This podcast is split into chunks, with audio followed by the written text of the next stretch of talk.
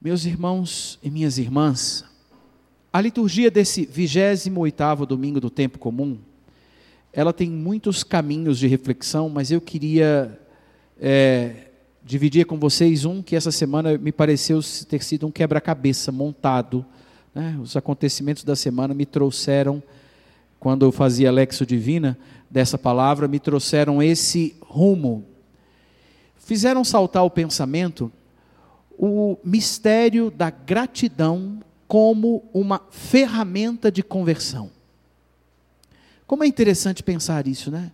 A gratidão como uma ferramenta de, de, de conversão.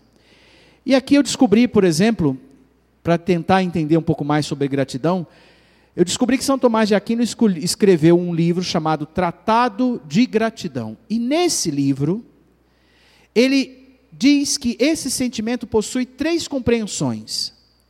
Primeiro, três níveis de compreensão. Primeiro, a pessoa que é grata, ele reconhece uma graça, um favor que recebeu, um bem que recebeu. Eu recebi algo bom. Recebi. Independente de sentir, não sentir, eu recebi algo bom. Primeira compreensão. Reconheço a graça ou um favor recebido. Segunda compreensão. É uma sensação de e uma emoção de alegria por ter recebido este bem espontaneamente. Eu experimento emoção e alegria por aquilo que me foi feito de bom, que me foi dado de bom. Re, sensação de emoção e alegria. E a terceira, o terceiro nível de compreensão é o que esse reconhecimento e essa alegria provocam? Provocam a necessidade de retribuir o bem que me foi feito, a graça recebida, não por obrigação, mas para que possa permitir que, ou, que outras pessoas experienciem, experimentem esse mesmo sentimento. Nossa, que interessante foi encontrar essa riqueza. E perceber que a liturgia, ela nos dá essa compreensão de gratidão como uma algo presente na vida cristã. A liturgia de hoje ela nos mostra as raízes da gratidão, da gratidão na vida cristã. Por que ser grato é um exercício, uma postura na nossa história? Não é uma questão de autoajuda ou de remédio para afirmar aqui ou ali.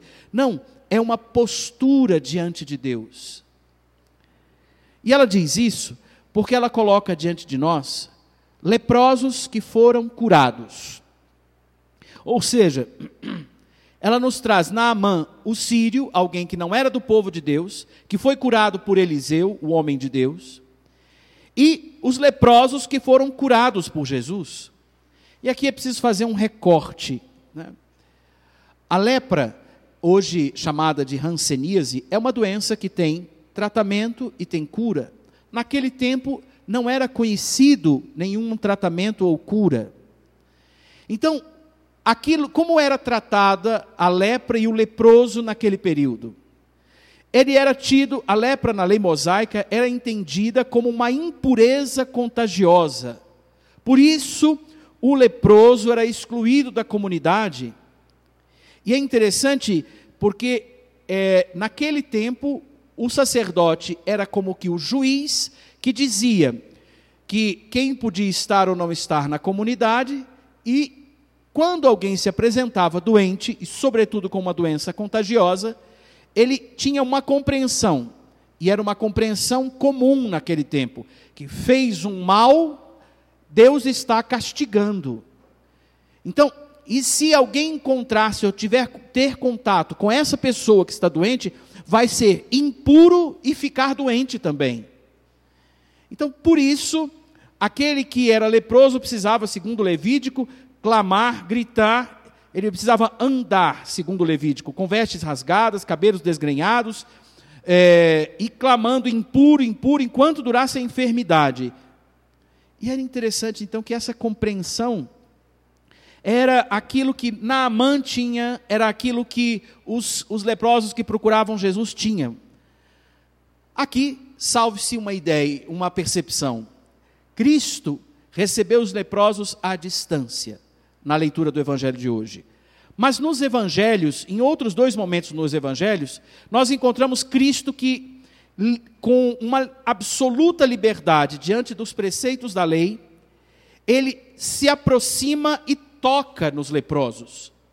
Como também, e aqui é interessante quando nós mergulhamos um pouquinho na história dos santos, tem um episódio muito famoso que é quando São Francisco abraça o leproso e naquela ocasião ele vive uma experiência profunda de conversão, porque ele vence o temor de abraçar aquele que está doente. Para dizer esse recorte da compreensão de como esses que se aproximaram de Jesus, com que consciência eles se aproximavam de Jesus, e como se aproximavam de Eliseu, se Naamã se aproximou de Eliseu, mas é desses personagens que eu quero hoje tratar.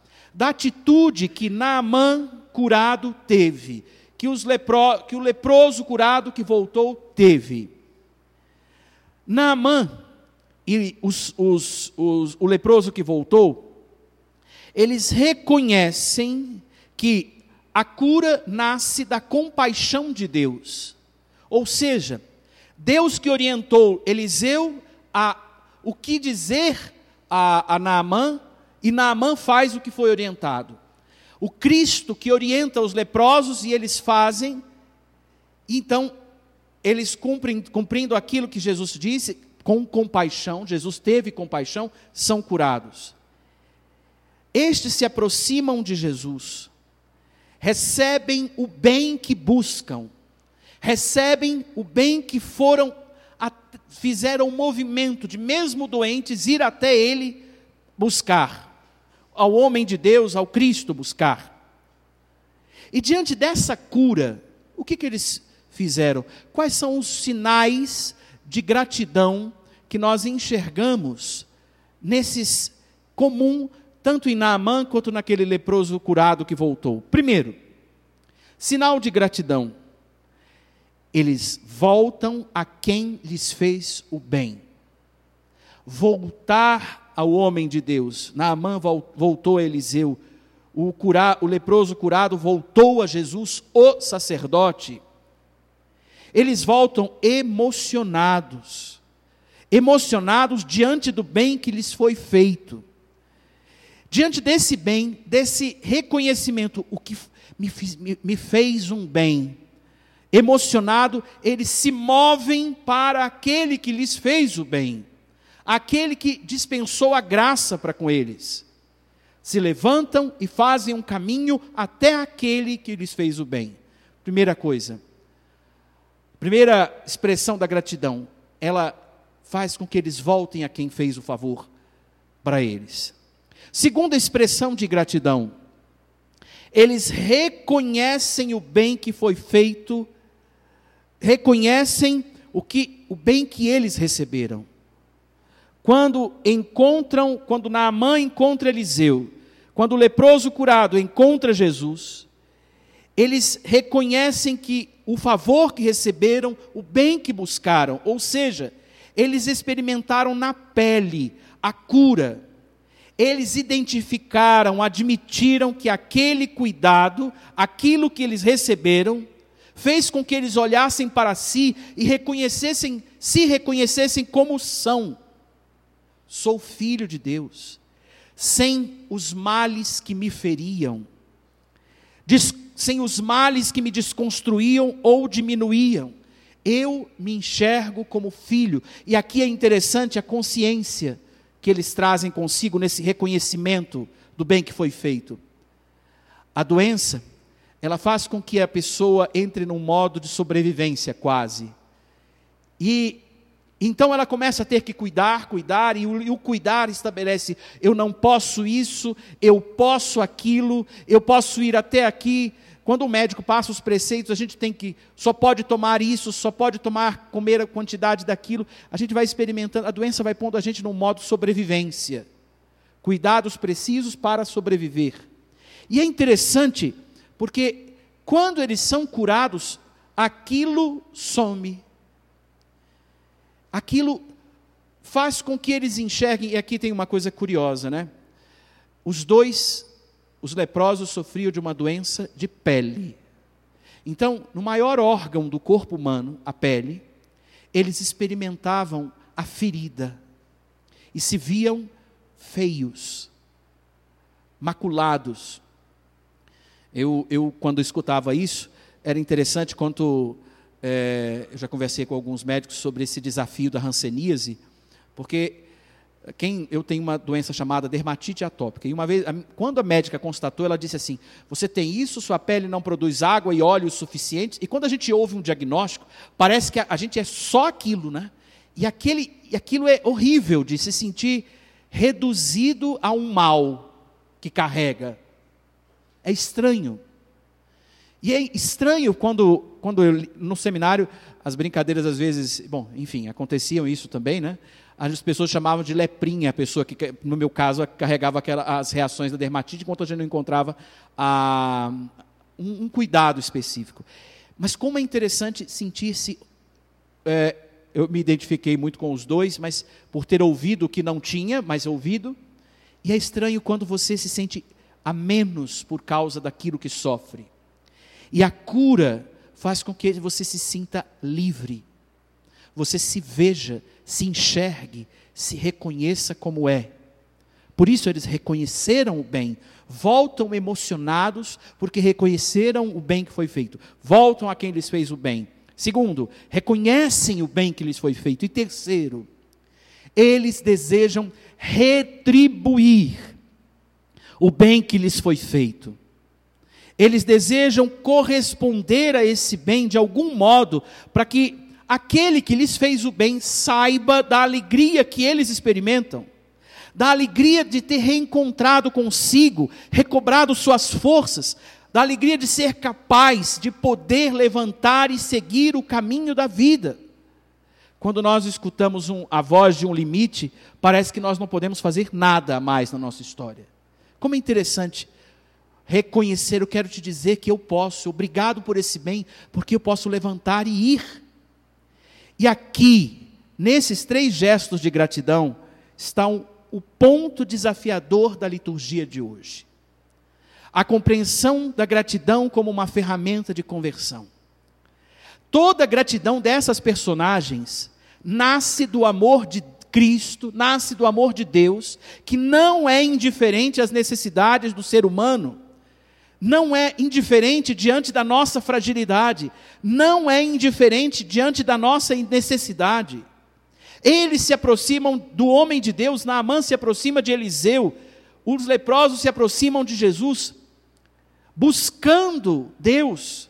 Eles tinham fé de que Deus podia realizar o bem que eles pediam, do, o bem que eles queriam, o bem que eles precisavam. E isso acontece sobretudo quando eles quando são curados e eles reconhecem a grandeza de Deus diante daquele bem recebido. Reconhece que Deus olhou para eles e, vi, e veio ao seu encontro. E isso fica nítido, a reconhecimento de que Deus olhou para eles e veio ao seu encontro, sobretudo no final, seja da primeira leitura, seja do evangelho. No final da primeira leitura, Eliseu, na, no seu anseio de agradecer, perdão, Naamã, no seu anseio de agradecer a Eliseu, oferece presentes. Naamã diz, perdão, Eliseu diz a palavra, foi firme na recusa, indicando assim que não era ele que Naamã retribuía aquele bem, mas era a Deus. Por isso a gratidão se torna para Naamã uma ocasião de louvor, ou seja, ele faz um voto de fé no coração e na vida e é ansioso por cumpri-lo. Lembrando que Naamã era sírio, pediu, que, pediu a Eliseu que pudesse levar o que dois jumentos pudessem carregar de terra, voltar para a sua terra com a terra do povo de Deus e ali louvar o seu Deus. Jesus, no final do Evangelho, fala: levanta-te e vai, tua fé te salvou. Isso significa que nós não estamos mais só no plano da cura física que Deus pode resolver, realizar, mas na adesão, a adesão à fé.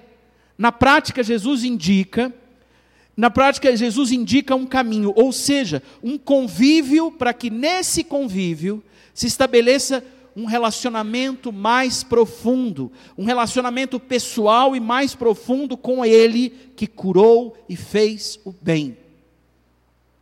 Dom Paulo, nosso arcebispo, no final do comentário sobre, essa, sobre esse domingo, ele diz assim: o reconhecimento, a gratidão o conduzem à fé a Jesus. É isto que o salva. O fundamento da salvação não está só no poder de curar de Jesus, mas no seguir Jesus, estabelecendo um relacionamento pessoal com Ele. Diz ainda Dom Paulo que a atitude deste leproso inspire o nosso caminho de fé. Vejam como a gratidão ela pode ser uma ferramenta de conversão. Porque a gratidão me move. A gratidão me enche, me renova, me faz levantar e recomeçar. E que exercício eu posso sugerir a vocês? Eu quero pensar esse exercício diante do profeta Eliseu. Padre, como assim? Eliseu fez o bem que Deus queria pelo próximo. Eliseu estava vivendo sua missão, e quando um próximo se aproximou pedindo um cuidado, Eliseu ouviu o que Deus queria e fez o que Deus ordenou.